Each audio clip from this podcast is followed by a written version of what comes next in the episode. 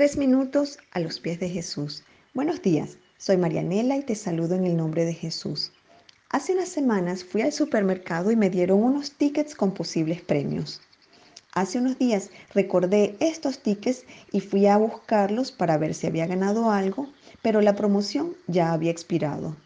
Tal vez uno de esos tickets era el ganador, pero como yo no los verifiqué, había perdido esta oportunidad.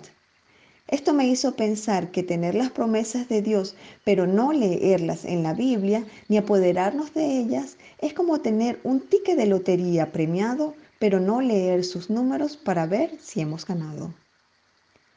Pablo nos dice en 2 de Corintios 1:20, todas las promesas que ha hecho Dios son sí en Cristo.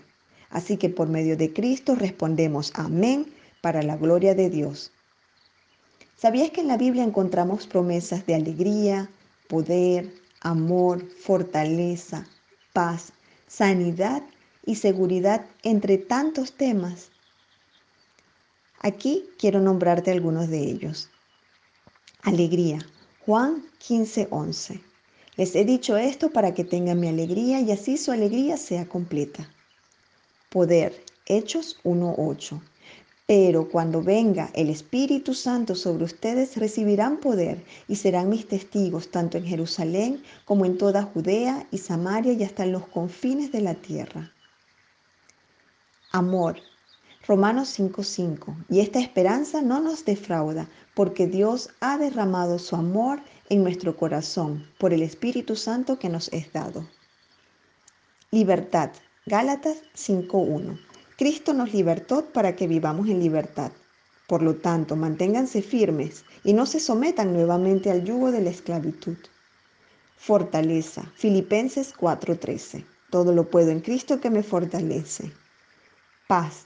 Juan 14:27. La paz les dejo, mi paz les doy. Yo no se la doy a ustedes como la da el mundo. No se angustien ni se acobarden. Santidad. Primera de Pedro 2.24. Él mismo en su cuerpo llevó al madero nuestros pecados para que muramos al pecado y vivamos para la justicia. Por por sus heridas ustedes han sido sanados. Seguridad. Romanos 8:16. El Espíritu mismo le asegura a nuestro espíritu que somos hijos de Dios. ¿Qué piensas tú de esto? Puedes darnos tu testimonio u opinión en iglesialatina.com. Que tengas un día muy bendecido.